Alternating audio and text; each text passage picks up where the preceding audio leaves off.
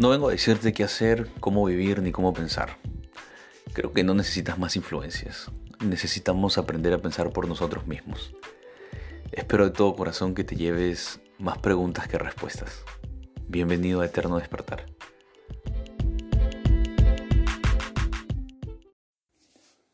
Una de las preguntas que más se repitió entre ustedes estos últimos días ha sido, Leo, ¿cómo afrontas tus crisis personales? ¿Has tenido alguna?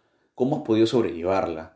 Eh, me pareció muy interesante poder hablar de este tema, porque incluso en el contexto en el que nos encontramos el día de hoy, que es un contexto de cuarentena, de pandemia, de confinamiento, de un virus eh, mundial, ¿no? De gente que está perdiendo el trabajo, de gente que no se está pudiendo dedicar a las actividades que más les gustan y que más energía les da, a gente que ha perdido personas importantes, a gente que no sabe lo que va a suceder más adelante, eh, me pareció muy importante poder abordar ese tema, ¿no? Cómo nosotros como seres humanos abordamos nuestros quiebres personales. Entiéndase como quiebre personal cuando nos encontramos en una situación inesperada. Algo sucede de una forma en la que no estábamos preparados de que suceda. Eh, la pérdida de un familiar, de un amigo, de una pareja, el quiebre de tu negocio, ¿no?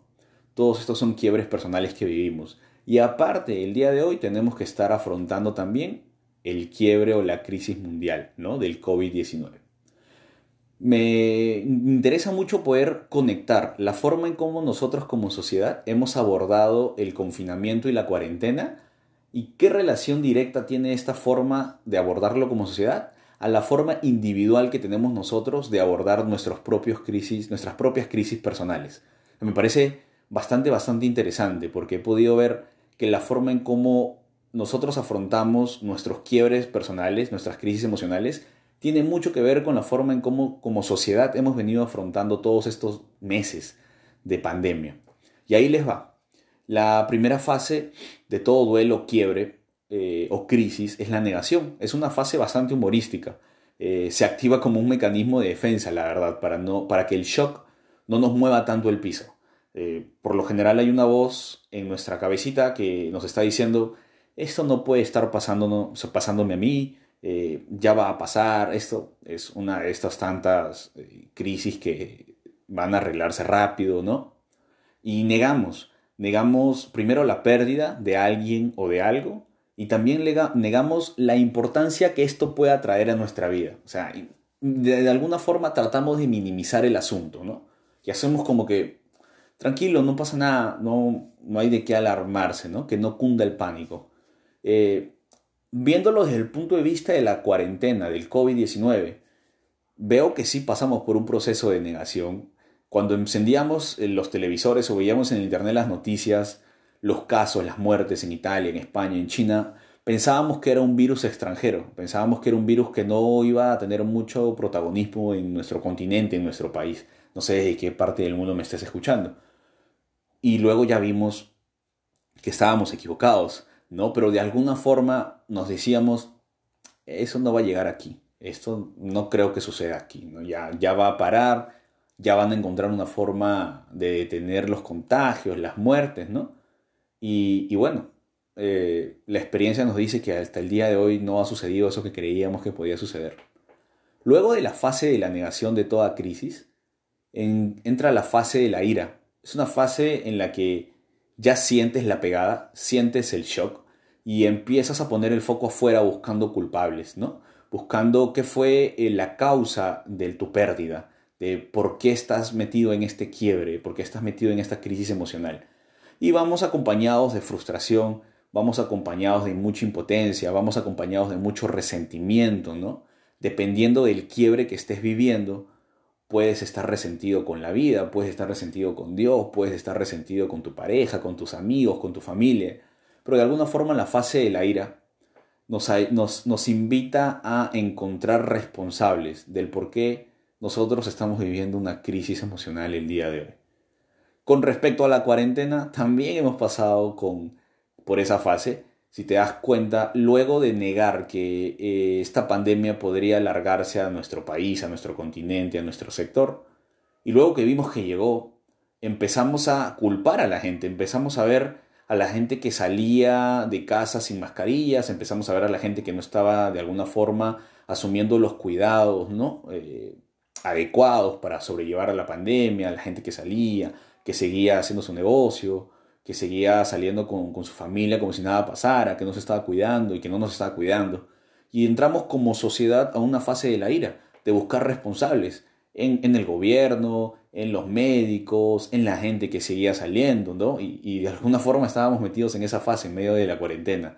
Buscar culpables llenos de, de, impotencia, de frustración, de resentimiento, de si ya saben cuáles son las consecuencias que trae esto, porque siguen actuando de esta forma. Yo te pregunto, ¿cuántas veces también hemos actuado así nosotros en medio de nuestras crisis personales, ¿no? Buscando responsables, buscando culpables, pero siempre todo buscándolo afuera. Luego de la fase de la ira, viene la fase de la negociación, que es la que de alguna forma puedes y logras calmar un poco tu, tu cólera, tu ira, tu enfado, y empiezas a creer que hay esperanza. Esperanza de ver nuevas posibilidades, de remediarlo, de, de, hay un deseo inherente de volver a la normalidad, de volver a esa vida que tenías antes de iniciado el quiebre.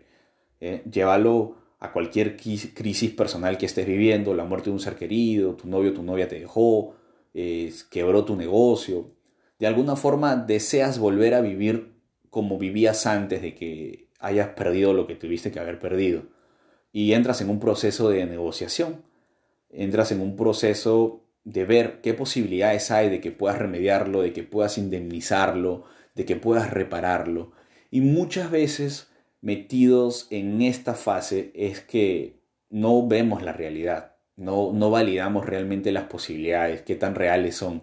Muchas de ellas son ilusión, muchas de ellas son deseo, un anhelo, pero no son posibilidades concretas, ¿no? Llevándolo al punto de vista de la cuarentena, del confinamiento, también pasamos por esta fase. Pasamos por la fase en la que cuando el gobierno empieza a dar bonos, empieza a dar apoyo, empieza a dar medidas, empieza, empezamos a, sentir un poco de esperanza, ¿no? Con que puede haber tipo de ayuda de parte de alguien, que podemos hacer algo para remediarlo. Eh, cada 15 días sale el presidente diciendo que en dos semanas se levanta la cuarentena. Entonces entramos en un proceso de esperanza, ¿no? Esperamos que en 15 días nuevamente podamos vivir a, volver a vivir esa vida a la que estábamos acostumbrados, hacer lo que estábamos acostumbrados a hacer, compartir tiempo con la gente con la que estábamos acostumbrados a compartir. Y luego pasa un tiempo y te das cuenta de que no es así, te das cuenta de que la crisis, el duelo, el quiebre es real, que muchas de las posibilidades que creías que podían darse no se dan hasta el día de hoy. Y, y eso pasa mucho, tanto en la cuarentena como en nuestros quiebres personales, ¿no? De alguna forma ilusa, creemos que podemos reparar lo roto, que podemos remediar lo, lo, lo que hemos dañado. Muchas veces sí, muchas veces no también. Depende mucho de tus capacidades y tus habilidades conversacionales. Depende mucho porque cuando vivimos un quiebre personal, por lo general se necesitan de dos o más personas. Para poder entrar a una negociación y remediar un quiebre, tiene que haber interés de remediarlo de parte de los mismos involucrados que generaron el quiebre. Eso quiere decir que hay dos o tres o cuatro personas involucradas en un quiebre para poder negociar, eh, remediar el quiebre. Las dos, tres o cuatro personas deben de tener el interés de querer hacerlo. Si no, entras en una etapa bastante, bastante frustrada, bastante impotente, al igual que con la ira, ¿no? Luego que llevamos la fase de la negociación, pasamos por la fase de la depresión, guardando distancias con lo que significa depresión para algunos, ¿no? de alguna forma patológica o psicológica. Pero llegamos a una etapa de depresión en medio del duelo, en la que abunda la tristeza, la desesperanza, en la que uno, nosotros como seres humanos nos aislamos de espacios sociales, nos aislamos de personas, nos aislamos de actividades, nos aislamos de todo aquello que normalmente nosotros podríamos estar frecuentando con la mayor normalidad posible. Y de alguna forma estas actividades que estábamos acostumbrados a hacer nos empiezan a pesar más de lo debido, nos empieza a costar hacerlas más, de lo debido, ¿no? Eh, incluso se puede llegar a una falta de sentido por seguir viviendo o por seguir existiendo, porque cabe resaltar que nosotros, los seres humanos, somos los únicos seres vivos que tienen la capacidad de darle sentido a su existencia por eh, la competencia que tenemos de reflexionar. Ningún otro ser vivo tiene la habilidad de reflexionar, de cuestionar, de pensar. Una planta no va a poder pensar qué ser el día de mañana. Una planta nació planta y será planta. Un perro no puede decidir ser otra cosa más que un perro. Un gato no puede decidir ser otra cosa más que un gato. Sin embargo, nosotros, como seres humanos, estamos siendo de una forma el día de hoy, pero debido a nuestra capacidad reflexiva podemos llegar a ser algo distinto el día de mañana. Ahora, la reflexión, si bien es cierto, es algo que nos diferencia de otro tipo de seres vivos, debes de saber que los seres humanos también somos la única especie que se suicida.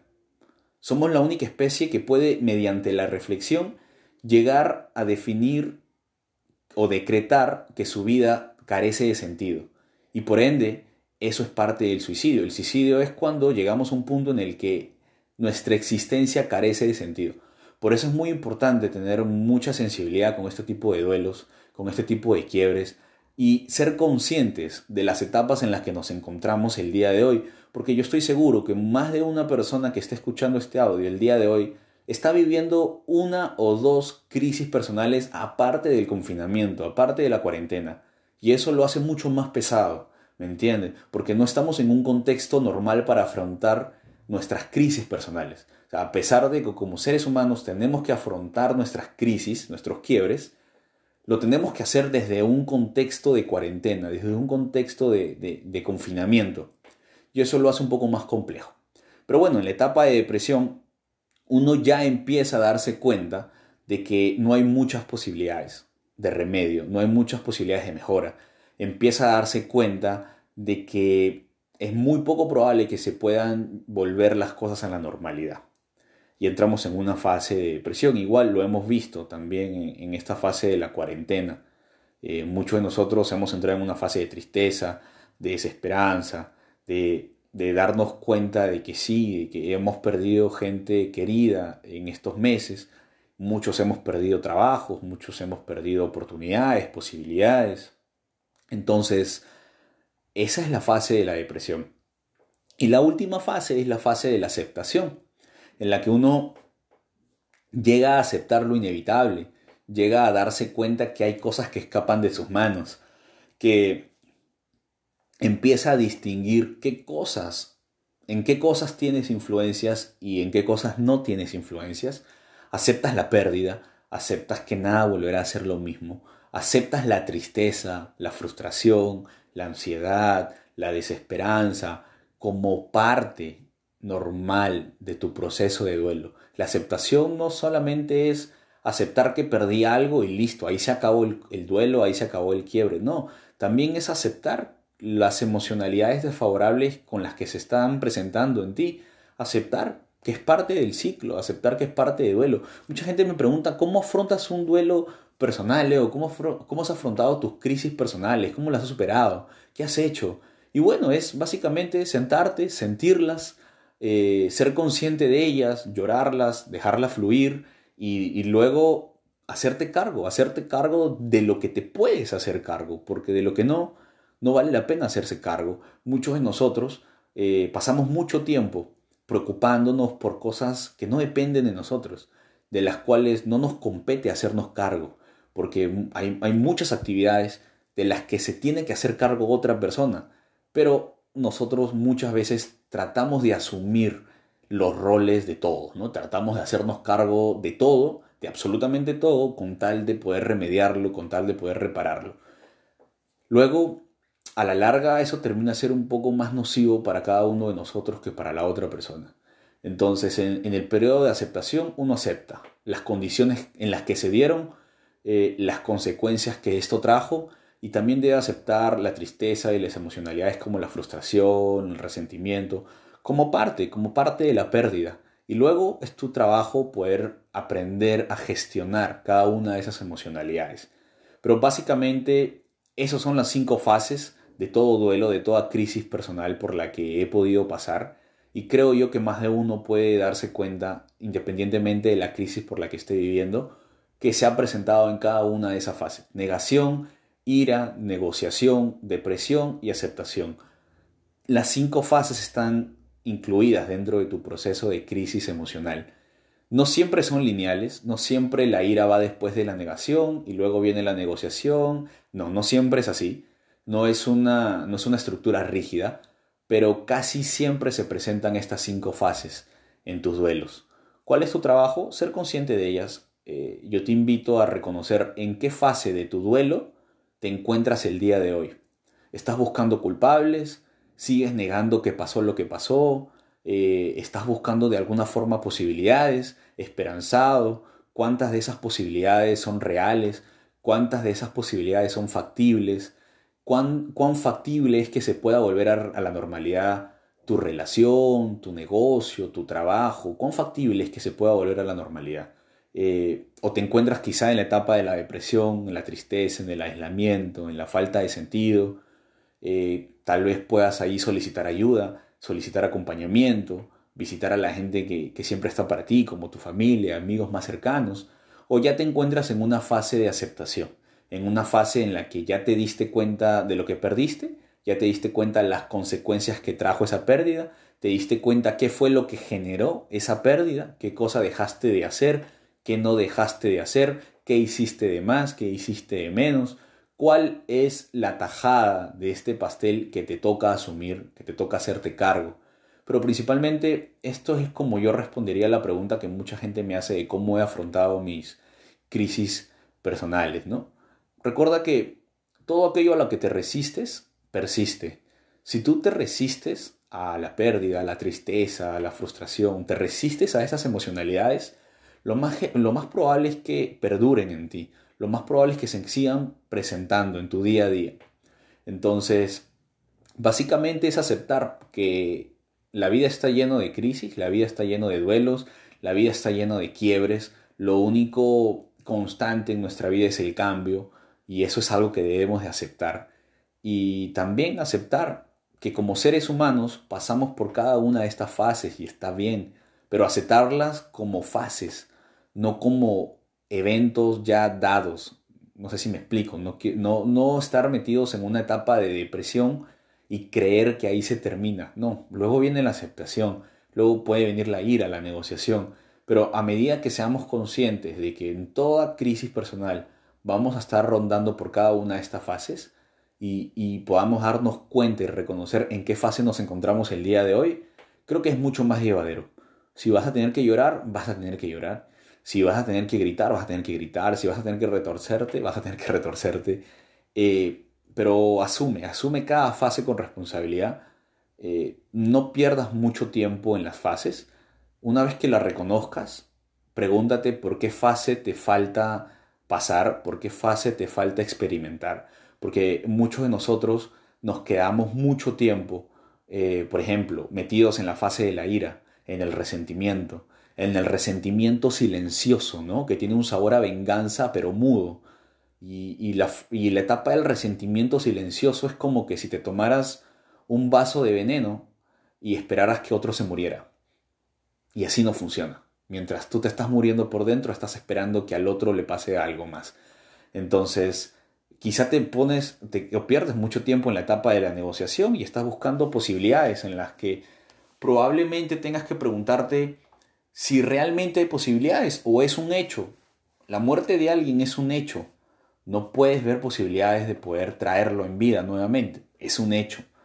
Mucha gente confunde el duelo de perder a un ser querido, una muerte, lo confunde con el duelo afectivo, el duelo de pareja. ¿Por qué?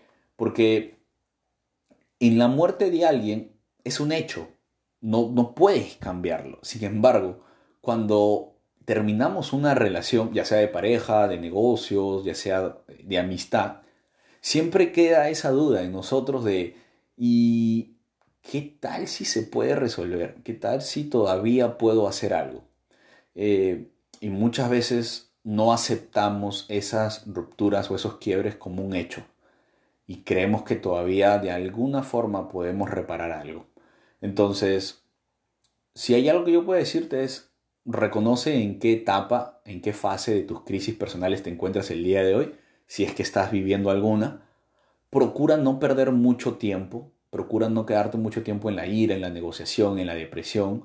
Procura mm, apuntar y llegar lo más rápido posible a la aceptación. Sin embargo, eso significa que vas a tener que pasar por cada una de las fases, independientemente del tiempo que te tome. Tómalo con calma, eres un ser humano y por ende sientes. Y esto es, y esto es la vida. Son círculos que vamos abriendo eh, a medida en la que vamos creciendo. Así que toma esto, revísalo. Si te sirve, déjame saberlo. Este es el segundo capítulo eh, espero que te sirva de algo. Sígueme en mis redes sociales. Puedes seguirme en Instagram, puedes seguirme en Facebook. Síguete con, dale seguir al, podcast si encuentras algo, algo importante en este audio. Y déjame saber de alguna forma si este audio y este capítulo tiene sentido para ti. Si has podido ver reflejado en esto o en la cuarentena alguna de estas fases. Y, nada, eh, déjame saber en cuanto puedas cerrar el ciclo del duelo que estés viviendo el día de hoy. Mi nombre es Leonardo Espinosa y espero que esto te sirva de alguna forma. Nos vemos.